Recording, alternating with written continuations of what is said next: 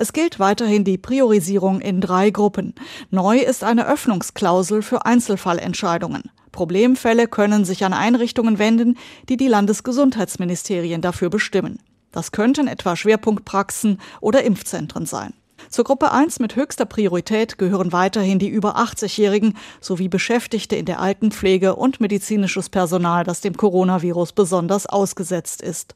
Neu ist nur, dass dabei die unter 65-Jährigen vorrangig mit dem Impfstoff von AstraZeneca geimpft werden sollen, während die Älteren die Impfstoffe von Moderna oder BioNTech bekommen sollen. Die Gruppe 2 mit hoher Priorität wurde überarbeitet. In sie fallen die über 70-Jährigen, aber jetzt auch deutlich mehr Menschen, die ein besonders hohes Risiko für einen schweren Krankheitsverlauf haben.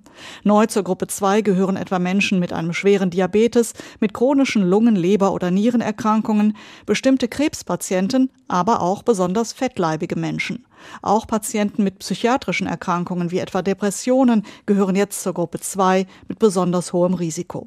Ansonsten bleiben in dieser Gruppe etwa weiteres medizinisches Personal, Betreuer in Gemeinschaftsunterkünften oder Polizei und Ordnungskräfte. Auch in dieser Gruppe gilt, die über 65-Jährigen bekommen den Impfstoff von BioNTech oder Moderna, die Jüngeren den von AstraZeneca. Die Gruppe 3 mit erhöhter Priorität betrifft weiter im Wesentlichen die über 60-Jährigen, dazu etwa Menschen in systemrelevanten Berufen wie Erzieherinnen, Lehrer, Beschäftigte im Lebensmitteleinzelhandel oder Paketboten.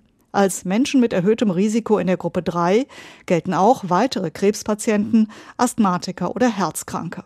Neu für Gruppe 2 und 3 ist, Pflegebedürftige, die nicht in einer Einrichtung leben, und Schwangere dürfen jetzt bis zu zwei Kontaktpersonen benennen, die früher geimpft werden dürfen, als eigentlich für sie vorgesehen wäre.